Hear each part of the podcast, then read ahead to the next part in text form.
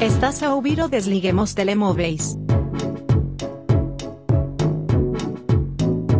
O melhor programa de cinema de Engenharia Rádio. Com José Pedro Araújo e Marco Teixeira. Sejam bem-vindos a mais uma semana do Desliguem os Telemóveis na Engenharia Rádio. Eu sou Marco Teixeira, tenho do outro lado do computador José Pedro Araújo. Muito bom dia, hoje com o microfone do SyncStar. Exatamente, portanto, poderão notar uma melhoria, ou se calhar o som ligeiramente pior, não sei. A mim parece melhor, mas, mas vamos ver ao longo da emissão como é que corre. Esta semana não temos um tema propriamente dito, eh, embora eu vá falar de um filme que se enquadra muito no, no tema que trouxe aqui a semana passada. Mas, ainda assim, houve algumas, hum, alguns pontos interessantes na semana, nomeadamente Justice League e, e aquilo que se chama ou se. Porque isto não é bem o título, não é? É uma coisa que as pessoas chamam, mas que a própria HBO também chama, mas não é o título original. Pronto, o Snyder Cut. Sim, não é o, o título mesmo, não é Snyder Cut, mas é Zack Snyder's Justice League. Portanto, houvesse dúvidas quem era o homem por trás disto, está hum, espamparrado no título mesmo, é mesmo o título oficial.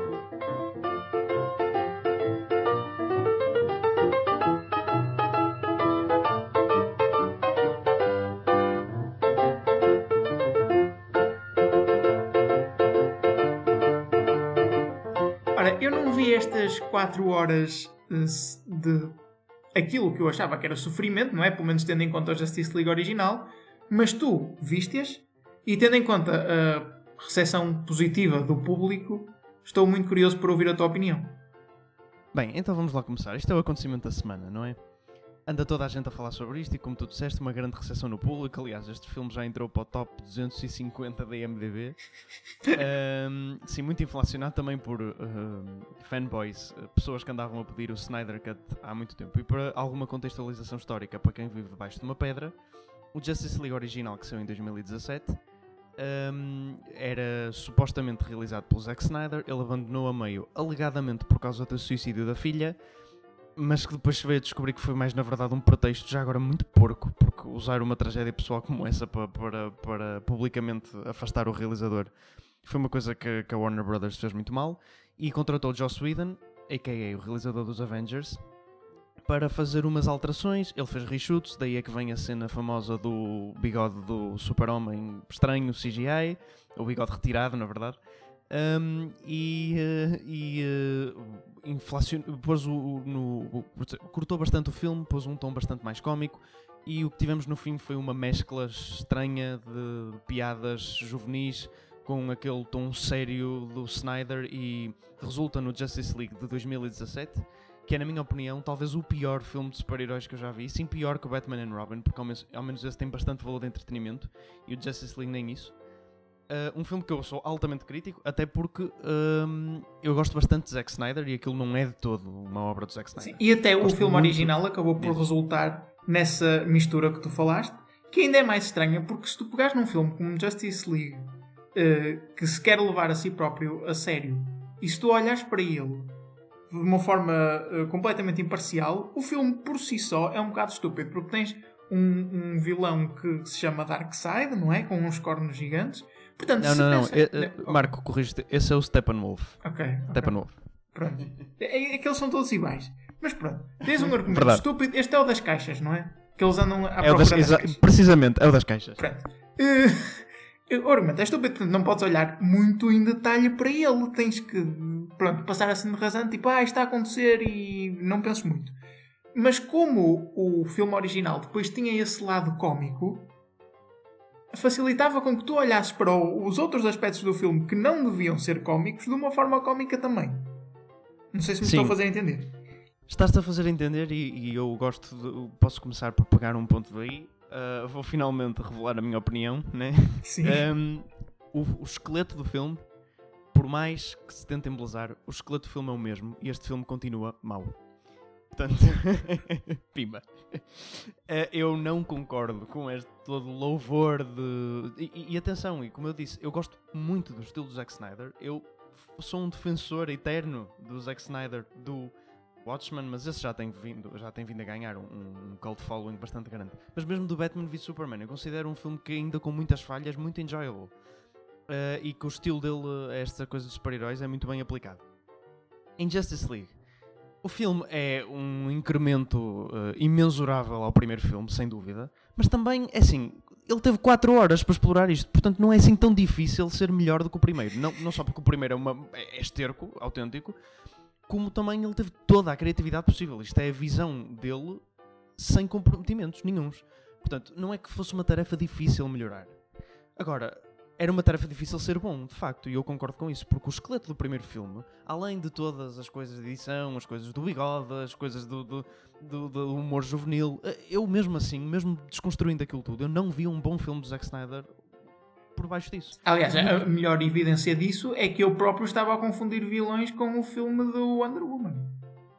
Sim, uh, pronto, e, e o, o, este Steppenwolf, que, que, que, é um vilão que é péssimo no filme original e continua igualmente péssimo aqui, é-lhe dada bastante mais justificação para o que está a fazer, ainda que a justificação seja servir um mestre, é isso, no fundo, que é o Darkseid, esse sim. Um, e uh, pronto, é assim. A partir deste momento, eu se, se calhar vou desenvolver um bocadinho mais geral e depois vou entrar em coisas que não são propriamente spoilers, não é? Porque o esqueleto do filme lá está igual. Uh, mas são coisas novas que foram adicionadas e são muitas, como devem imaginar. O filme tem mais do dobro do runtime do original, portanto é óbvio que há muitas coisas novas. Uh, e pronto, se calhar vou, vou, começar por um bocadinho o que é que o filme fez de bem. Que era, honestamente, o que eu estava à espera e desiludiu-me no sentido que o que fez de bem era o, o mínimo, era o bare minimum mesmo que é pegarem duas personagens que no filme original eram completamente obsoletas, que era o Flash, e, aliás, mais do que obsoletas, irritantes, que era o Flash e o Cyborg, que eram personagens que caíram do céu, e dar-lhe alguma backstory. Eu acho que a melhor cena deste filme inteiro, do, do, do novo, passa-se com o Flash, é uma cena inicial, uh, que, que, claro, como é o Flash e é o Zack Snyder, aproveita muito as suas capacidades de slow motion, né? Uh, que ele adora. Uh, e, e, faz uma cena bastante interessante. O Cyborg, apesar de eu não gostar muito do ator e a personagem continuar um pouco desinteressante, é-lhe dada bastante backstory, ao ponto que eu acho que provavelmente o Cyborg é a personagem principal deste filme, quase. Um, e pronto, e, e, inevitavelmente fica mais interessante. Uh, mas o vilão continua péssimo, a cena de, o, o, principal do filme continua a ser ir buscar três caixas. E eu sei, ok, eu sei que o Infinity War também é ir buscar seis pedras, mas pá, é dado, há muita mais construção e preparação para esse momento. Uh, nós temos três caixas porque pessoas querem destruir o mundo só porque sim, estas entidades que vêm aqui. Há umas cenas flashbacks que mostram, e aqui, mais uma vez, estou a entrar em ligeiros spoilers, né? Há umas cenas flashback que mostram essa motivação também como indo buscar a caixas por causa de umas batalhas e mostra Zeus com, opa, tudo super megalom, uma megalomania imensa. Um, e pronto, o filme acaba no, no fim por ser um bocado enjoativo eu gosto muito do estilo de Zack Snyder. E o Watchmen, o Watchmen tem 3 horas e meia e eu aguento esse estilo muito bem. Mas quando não há uma história para suportar. Porque o Zack Snyder é um excelente realizador, é um péssimo argumentista. Pronto, é a minha opinião. Um, aliás, o único filme onde ele é de facto argumentista, porque neste filme escreve a história e não o mesmo argumento, que é o Sucker Punch, é um filme onde ele é realizador e argumentista, é de longe o pior filme dele, é um filme péssimo. Um, portanto, ele deve-se ficar com as capacidades de realizador. É um bocado ao contrário do Aaron Sorkin, que, como é óbvio, não é um péssimo realizador, mas é muito melhor argumentista que realizador. O Zack Snyder é o contrário, na minha opinião. Um, e o que temos aqui, lá está, é um filme com o mesmo esqueleto, é embelezado, mas continua a mesma coisa. As personagens são dadas mais profundidade, eu percebo um bocadinho melhor o filme, mas também o filme exige muito de mim, porque são 4 horas e eu vi-o seguido, porque não, como nós falamos inicialmente, e era a informação inicial que o filme ia ser uma minissérie de quatro episódios. Pronto, isso foi abandonado. O filme é de facto um filme dividido em seis partes, mais um epílogo, um, que, que, é de facto quatro horas. Eu vi as seguidas, só com o almoço no meio, porque tive de comer.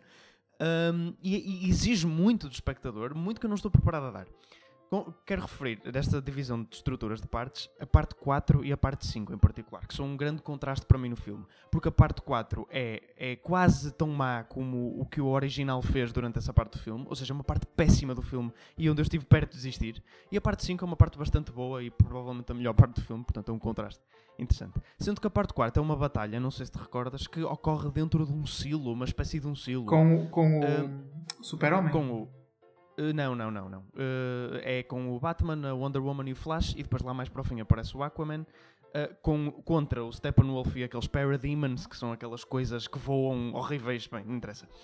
Um, é uma batalha extremamente cansativa de ver. A cena toda demora cerca de 15 minutos de batalha contínua e intensa. Uh, tal como a oh, Justice desculpas, League é, original. é a cena onde no Justice League original era tudo filmado a cor de laranja.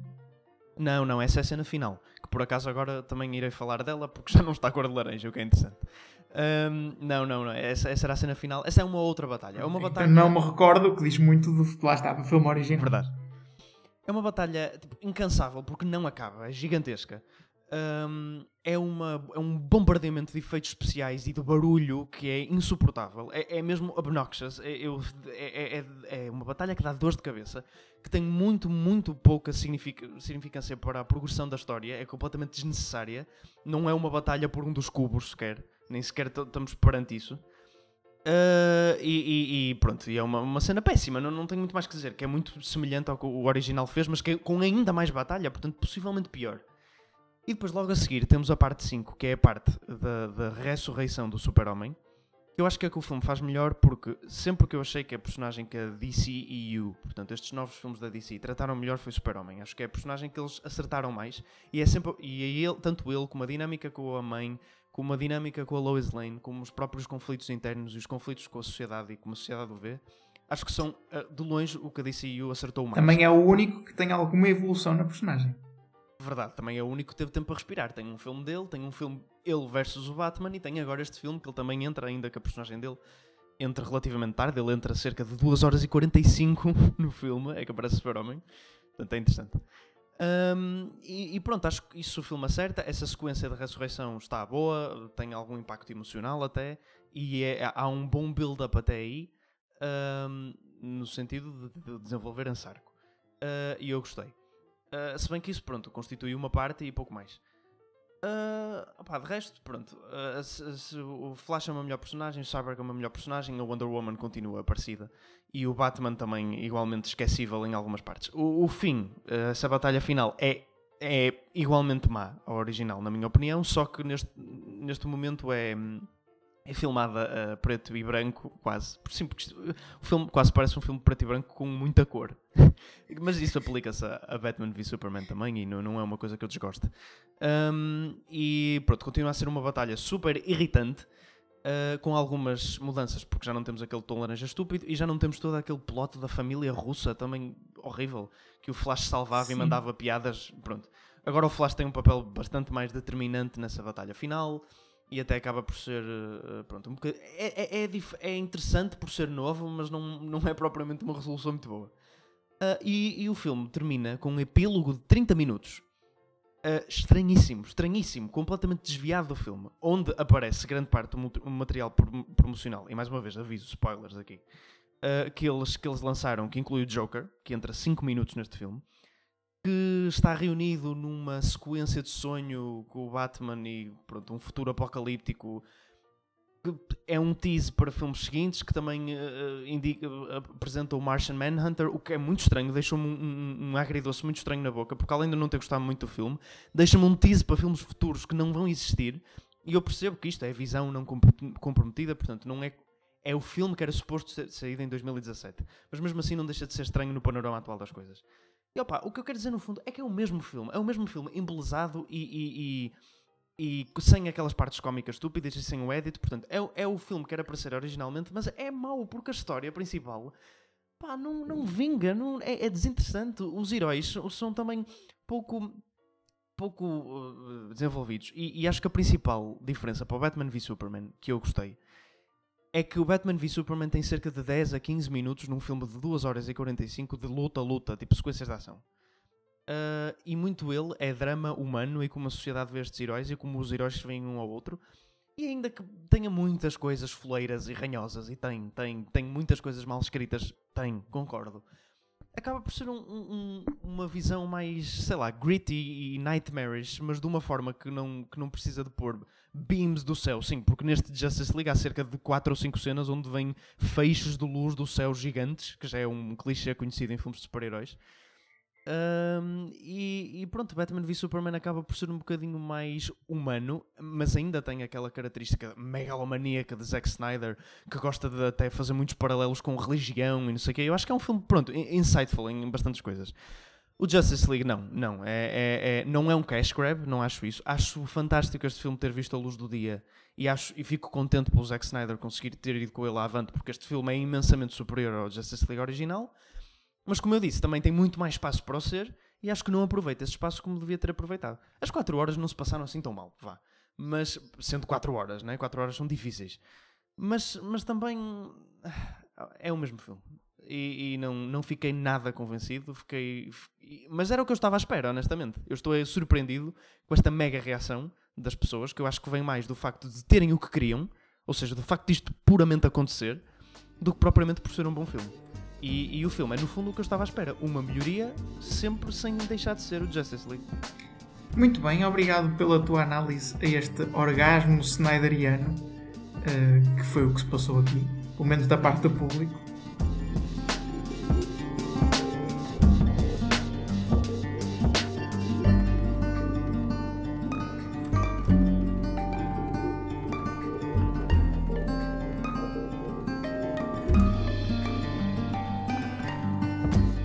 Agora, cabe-me a mim falar de Love and Monsters, um filme que já saiu em 2020.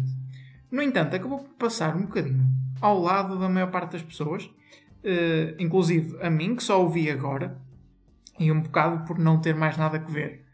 Um, e eu, sinceramente, não estava à espera de nada deste filme.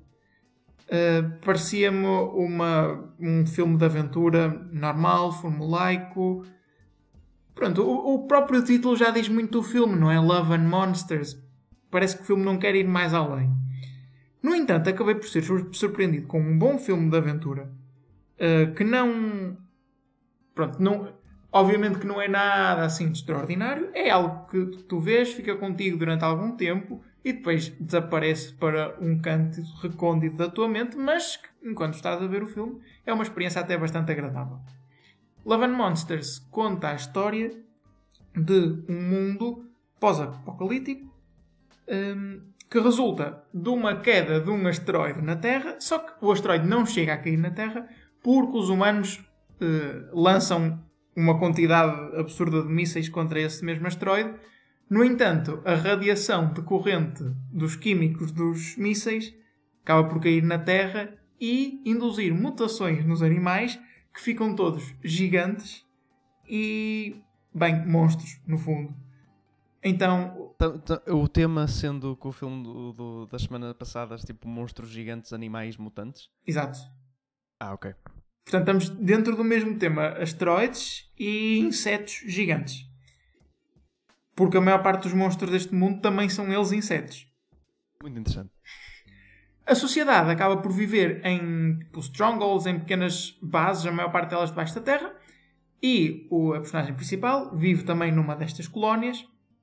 E quando aconteceu o apocalipse, ele separou-se da namorada, ficou a viver noutra colónia bastante longe. Eles, entretanto, conseguiram comunicar pelo rádio e, ao fim de sete anos, ele decide ir à superfície e tentar fazer o caminho até à base da namorada para se reencontrar com ela. O problema é que ele é completamente inapto para sobreviver. Então o filme uh, retrata a aventura dele a tentar chegar. Eh, lá está, é uma aventura tradicional, é ir do ponto A ao ponto B e ele vai aprendendo a lidar com os monstros. Uh, e o filme é bastante divertido. O filme é bastante engraçado e, embora seja absolutamente formulaico na história por trás, que é algo que acho que todos estamos à espera, né? Uh, os beats são os, os, mesmos deste tipo de filmes de aventura. Como o filme é bastante engraçado e o ambiente, o world building é todo ele muito bom e é algo que eu, tu sabes que eu aprecio bastante num filme, acaba por ser um, uma hora e meia bastante agradável de se ver. Há também outra coisa particular neste tipo de filmes, com, mon com monstros e com orçamentos reduzidos, é que tu estás sempre à espera que não vejas muitos monstros, porque o filme não tem capacidade de expor no ecrã. Aqui isto não acontece. A caracterização dos monstros é muito boa. Um, os monstros parecem muito aquele tipo de, de efeitos práticos de tipo Alien e assim. se bem que obviamente não são, mas têm o mesmo estilo. Uh, e tem minhocas gigantes, centopeias gigantes. Os monstros são mesmo muito engraçados. Isso é uma parte uh, essencial do filme e que resulta muito bem. No fundo, o filme vale por tu gostares de estar naquele mundo. Por, é, um, é mesmo um mundo interessante e bem desenvolvido. Uh, claro que a história não tem nada por aí além. Aliás, a última, a parte final do filme, que é o culminar da história, é bastante previsível. Não, não, não tiras nada de novo dali.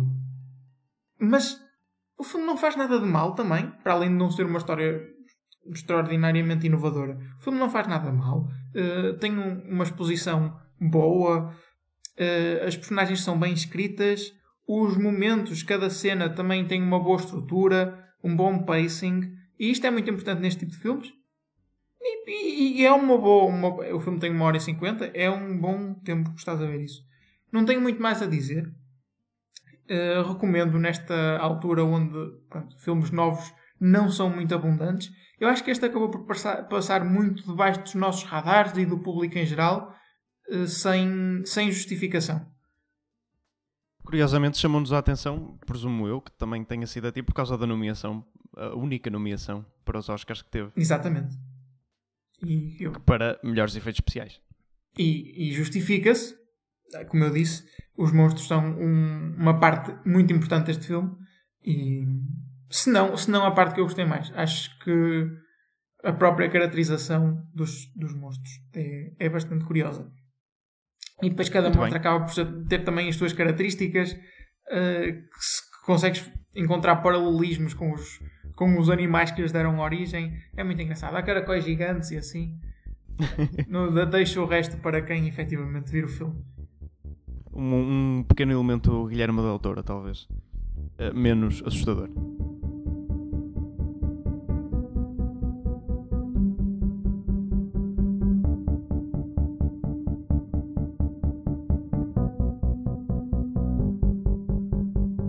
Para acabar, falamos de The Empty Man, um filme que tu viste. Uh, e quando tu, Sim. no início, antes de começarmos a gravar o programa, me disseste que achaste um dos filmes que viste muito bom e o outro mau, eu tinha apostado ao contrário. Portanto, tinha apostado em uh, Justice League como o filme bom e Empty Man como o filme mau, mas aparentemente estou enganado. Ou seja, tu foste absolutamente contra a opinião do público, em geral. Uh, sim e não. Uh, no caso de Justice League, 100% sim. No caso de The Empty Man, eu diria que é um, é um caso. É de facto. Este filme é um caso. Uh, passo a desenvolver. Uh, curiosamente, no, eu vi-o um, há dois dias atrás e ontem, uh, pronto, eu estou. Marcas temporais, claro que isto não vai ser quando eu estou a falar, mas dias, não interessa. Houve um dia de diferença. O Chris Tuckman, um dos reviewers mais conhecidos, dos críticos mais conhecidos de filmes do YouTube, pôs um filme sobre o. Pôs, desculpem, pôs um vídeo sobre o Empty Man. Uh, que nem sequer é uma crítica, é um vídeo sobre como. aliás, chama-se The Empty Man Deserves a Cult Following, ou seja, se merece um, um seguimento, um, uma legião de seguidores do culto. Um, e eu fiquei muito surpreendido porque ninguém estava a falar deste filme e de repente o crítico mais conhecido de cinema do YouTube põe um vídeo sobre este filme e eu fiquei, ok, uma confluência ideológica aqui. Um, e, e, e, de facto merece, e The Empty Man. Uh, Bem, passo a descrever um bocadinho do contexto também. Uh, os filmes que ele veio aqui estão curiosamente ligados por uma coisa interessante que é a manipulação do filme por parte do estúdio. Uh, Justice League, toda a gente sabe a história já, também já referi aqui. The Empty Man foi um bocadinho diferente. É um filme da Fox, é dos últimos filmes que a Fox fez antes de ser comprada pela Disney. O filme foi filmado em 2017. A Disney comprou a Fox e depois ficou com este filme nas mãos, uh, não o querendo lançar. E então o que fez? O filme tem 2 horas e 20 Uh, e o que o filme, o que a uh, Disney fez foi mostrar, fazer um screener, que é no fundo um teste uma série de pessoas aleatórias para, para ver a resposta do público. Uh, fazer um, um, screener dessa versão de 2 horas e 20, a resposta foi má do público, então eles cortaram numa versão de 1 hora e meia, típica, típico runtime de filmes de terror deste género, um, e mostraram ao público e a resposta foi ainda pior do que a resposta de 2 horas e 20. Portanto, eles simplesmente meteram um filme na gaveta e esqueceram-se dele. Até chegar a 2020, o ano de despejar filmes, porque não é preciso lançá-los no cinema. Se bem que este filme saiu no cinema, mas ninguém o viu, né? Uh, e o, vídeo, o, o trailer saiu uma semana antes do filme sair, que denota uma imensa falta de confiança. Saiu no cinema, uh, não tem uma home, home release, portanto, video on demand, não tem. Uh, o filme eu consegui-o porque por métodos, né? e, e, nem sei bem como é que ele está disponível. portanto, o filme foi completamente deixado ao Deus dará e abandonado e ninguém queria saber dele. E eu intrigou-me sempre um pouco. Nós vimos o trailer, o trailer é péssimo, o trailer é muito reminiscente de filmes como Slenderman e Bye Bye Man e, e, e Boogeyman e qualquer coisa que acabe em Man. Um, ou seja, filmes tipo Bloody Mary, que há um grupo de jovens que encontram uma tradição, neste caso é soprar uma garrafa, uma coisa que nós também gozamos bastante. Um, soprar numa garrafa e, e uh, pensar no Empty Man, e na primeira noite ele tu ouve-lo, na segunda noite tu vê-lo e na terceira noite tu sente-lo. Pronto, isto é tipo. Mil pessoas já ouviram este, esta narrativa, isto é horrível, isto é o tipo de, de, filmes do fundo do barril da Blumhouse, apesar deste filme não ser da Blumhouse. Um, mas uma coisa me intrigou, que é o facto do filme ter 2 horas e 20. Que não é de todo uma característica comum este tipo de filmes, porque são filmes que apelam a adolescentes e ao short attention span. E na verdade eles não têm muito para dizer, portanto não, não há, nunca podem ser de 2 horas e 20. Isso intrigou-me. Eu já estava a, a, querer ver um filme há algum tempo e, e decidi vê-lo este fim de semana. Bem, o filme é, é, é de todo.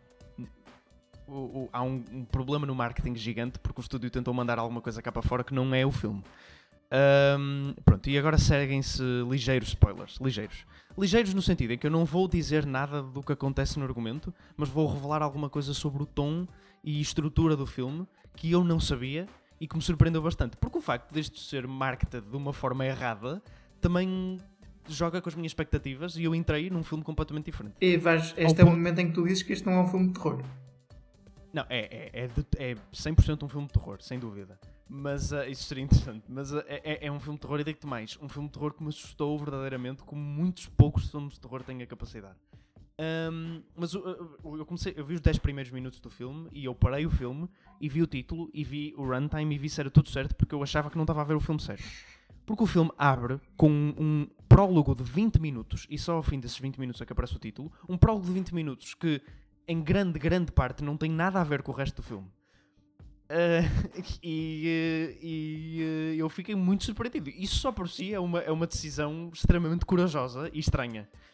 E eu aí logo vi, ok. Sim, mas, mas não queres elaborar um pouco? Podes elaborar um pouco mais com o que queres dizer com isso, com essa mudança de tom? É, é uma mudança de não é bem uma mudança de tom, é uma mudança de narrativa completamente. As personagens são completamente diferentes do prólogo. É, aliás, o prólogo podia funcionar ele próprio como uma curta-metragem de terror, porque tem um início, meio e fim. Ou seja, ele acaba e, e, tu vês o fim de uma pequena ação que foi desenvolvida e depois começa assim o filme, que era mostrado nos trailers, etc. Uh, portanto, é um detachment completo. Claro que depois volta-se um bocadinho ao prólogo e percebe-se a, a, a razão dele ser, como é óbvio. Mas um, pronto. E a primeira, a primeira hora, ou a primeira metade do filme propriamente dito, uh, sem ser o prólogo, é uma espécie de filme. Ou seja, este realizador, David Pryor, é o primeiro filme dele, mas ele trabalhou muito com o David Fincher a fazer featurettes dos DVDs dele e a fazer documentários sobre como é que ele trabalhava nos filmes. Ou seja, ele trabalhou bastante com o David Fincher e nota-se.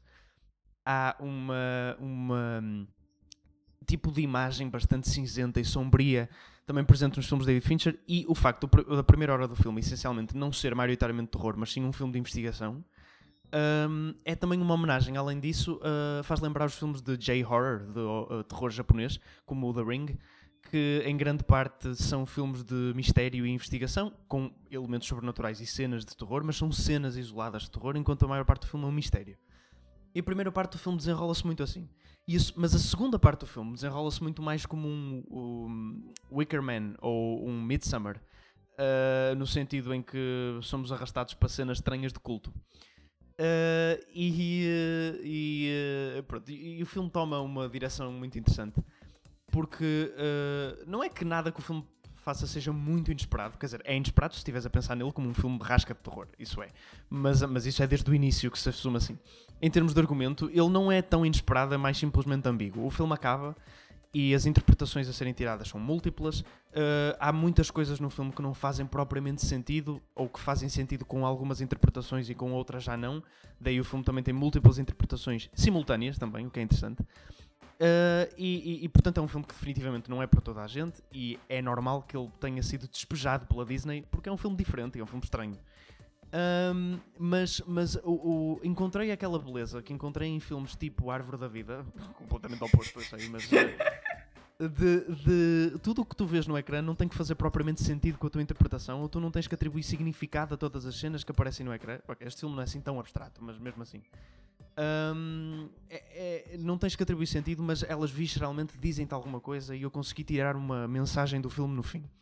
Uh, uma mensagem bastante concreta, ainda que nem todas as cenas se enquadrem nisso, mas pelo menos atmosfericamente vão sempre lá dar. Um, porque o filme tem uma, na primeira hora, tem uma sequência narrativa bastante óbvia e, e linear, mas depois na segunda hora desmantela-se um bocado e fica bastante. Uh, pronto, estranho. Uh, mas de uma maneira muito boa, na minha opinião. E uma coisa que este filme faz muito bem, além de ser genuinamente assustador, é, e eu não estou a falar muito do argumento do filme, porque de facto, se eu descrever o argumento do filme, vai parecer da maneira como o venderam, vai parecer rasca, mas, mas é, era preciso eu entrar mais no, no, no filme mesmo. Um, além de ser genuinamente assustador, é muito atmosférico e consegue passar uma ideia. Olha, este é dos filmes mais tipo desesperantes que eu vi, no sentido em que a mensagem que transmite é tão uh, depressiva. É mesmo um filme depressivo, todo o seu tom é assim, e é um filme de terror que se leva a sério e que consegue fazer, consegue ir do início ao fim levando-se a sério e ser assustador e transmitir a sua mensagem. Que é uma coisa que muitos poucos filmes de terror conseguem fazer efetivamente e eficazmente Uh, Hereditary é, por exemplo, um mais nessa, nessa, nessa veia, e deixa-me dizer que este filme, se fosse da A24, ninguém estranhava.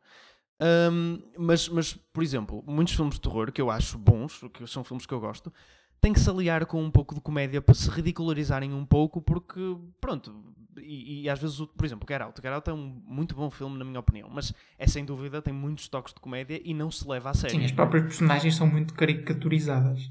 Sim, Pronto, estou a dizer um filme de comédia, um filme, desculpa, de terror que foi muito elevado pelo pessoal, mas que. Pronto, e há muitos filmes desse género. Uh, não estou tanto a entrar em coisas como Freaky, que já é mesmo quase mais comédia que terror. Mas pronto, há muitos. Ou Happy Death Day, mas muitos filmes vão por aí e normalmente são os filmes que são melhores recebidos. Porque os filmes de terror que se levam a sério, que são gritty, que são dark, normalmente são muito maus, porque são estúpidos e não conseguem perceber-se disso. Mas The Empty Man é, na minha opinião, uma conjugação de, de um filme que é verdadeiramente. Uh, um, assombroso e consegue levar-se a sério e, e, e, consegue entrar mesmo dentro da tua pele.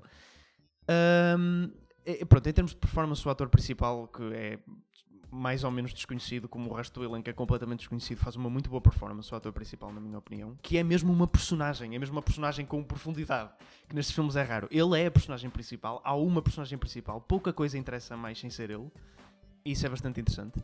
Um, e pronto, e toda a narrativa que se cria com o culto também tem um lore à volta muito bem um, definido e interessante que acaba por tornar este filme, que parece um daqueles filmes tipo Creepypasta, né? que é, é, no fundo é, mas, mas, mas muito melhor definido e ao ponto de me ter medo, porque quer dizer, muitas dessas histórias Creepypasta que eu vejo na internet também me metem bastante medo. Não ficam tanto comigo porque eu não, não tenho nada para agarrar, mas este filme tenho, porque tenho 2 horas e 20 para pensar. Eu tenho pensado muito no filme desde que o vi e, e meteu-me genuinamente medo à noite antes de dormir. Uh, e acho que nisso é um muito bom filme de terror.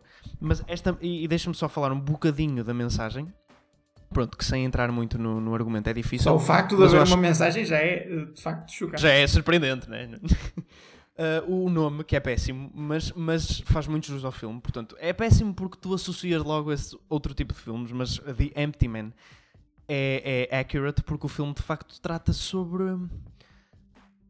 o vazio de alguém e sobre, às vezes, pelo menos foi a mensagem que eu tirei um bocadinho mais como é mais fácil lidar com completamente nada, ou seja, com, com, com ou se quiseres mal, ou, ou também se quiseres uh, ser completamente detached da realidade, ser viver numa, portanto, numa, numa uma confluência de termos estúpidos que os cultos usam e, e refugiaste da vida dia a dia com, com coisas do oculto e coisas estúpidas e coisas pronto. Uh, que também é um conceito que eles, que eles uh, focam, que é quanto mais repetes aquela coisa de quando és miúdo, dizes muitas vezes o teu nome e depois não soa nada. Dizes muitas vezes uma palavra e depois parece estúpida a palavra. Eles frisam isso no filme e também é um conceito interessante. E, e o filme está cheio de conceitos que eles pegam e atiram à parede e vêm-se colam, mas eles reúnem-se todos de uma forma interessante. Um, mas é um bocado sobre isso, tentar fugir à realidade, refugiando nestas coisas de conceitos estúpidos e tentar eliminar o teu passado doloroso, porque a personagem principal tem um passado extremamente trágico. Um, E, e depois também até que ponto podes esfumar esse passado para ele se tornar falso e para te tornares numa pessoa nova e numa pessoa vazia também, porque se te, se te cortares do teu passado, ainda que ele seja doloroso, deixas de ser quem és. Uh, pronto, tenho uma mensagem que eu acho que é muito por aí e, e é uma mensagem bastante depressiva porque a mensagem final que passa e a maneira como acaba é triste. Uh, é um filme bastante triste, no fim. Um, e, e surpreendeu-me imenso. Uh, eu nunca pensei estar a dizer isto, mas eu vou dizê-lo. The Empty Man para mim é o melhor filme de 2020. E, e, uh, e eu, eu não consigo acreditar nas palavras que saem da minha boca. Uh, admito, uh, ligeiramente inflacionado esta minha percepção do filme pela expectativa que eu tinha dele, que era extremamente baixa. Devo, devo confessar que as expectativas com- fazem um, têm um papel importante no que nós achamos do filme. Mas, mas de facto, opa, eu não estava à espera de nada deste filme, eu tive muito. Tive o que eu acho um dos melhores filmes de terror que eu já vi, genuinamente haunting. E em termos de realização e de camera work, há cenas muito assustadoras. E há, há coisas que se passam com a câmara e edição de imagem que às vezes acontecem que são que eu não estava à espera e são inovadoras, mais no início e também no fim. Um, e pronto, e o creature design, uh, que é muito pouco mostrado, mas que quando é, é muito eficaz. Uh, também é bastante assustador e a maneira como na sequência final também eles trabalham com as luzes de uma maneira quase epilética. Um, pá, também eu vi este filme às escuras no escritório, estava bastante, um setting bastante bom para ver este filme. Mas eu devo dizer que gostei muito e é uma grande recomendação que eu dou, depois do Chris Tuck mandar também essa recomendação. É um filme que merece ser visto, que infelizmente foi uh, uh, mostrado como sendo outra coisa, foi posto para debaixo do tapete, foi esquecido, foi Uh, toda a gente pôs-lhe o rótulo de mau e ele assim ele ficou, e nós também fizemos a mesma coisa e é compreensível porque é que nós o fizemos. Ainda bem que vi, e deixa-me a pensar também triste, quantos mais filmes é que eu não vi e que levaram este tratamento, e quantos filmes é que os realizadores queriam fazer e não chegaram a ver a luz do dia, e acabaram por ser filmes rançosos de terror só porque o estúdio os cortou em uma hora e meia e cortou as partes importantes. Porque este, este filme tem muitas ideologias confluentes que, que, que, que constroem a mensagem principal do filme numa rede muito confusa e que se fossem cortadas, e, e o que eles iam cortar era as partes de falar e abstratas e não as partes dos monstros e dos sustos, não é? que só são eficazes por causa das outras partes, e se eles cortassem essas partes mais densas, o filme ia ficar mau. Ia, ia mesmo ficar mau. Era uma questão de tirar os 40 minutos e este filme fica mau, isso é possível. Ah, e portanto, ainda bem que vimos esta versão e ainda bem que ela existe. E sabes o que é que vai acontecer? Agora eu vou ver The Empty Man com expectativas muito elevadas e se calhar não vou E não vais gostar. Pois, é verdade. É, eu estava a pensar precisamente nisso. Mas pronto, ao menos vais vê-lo, se calhar.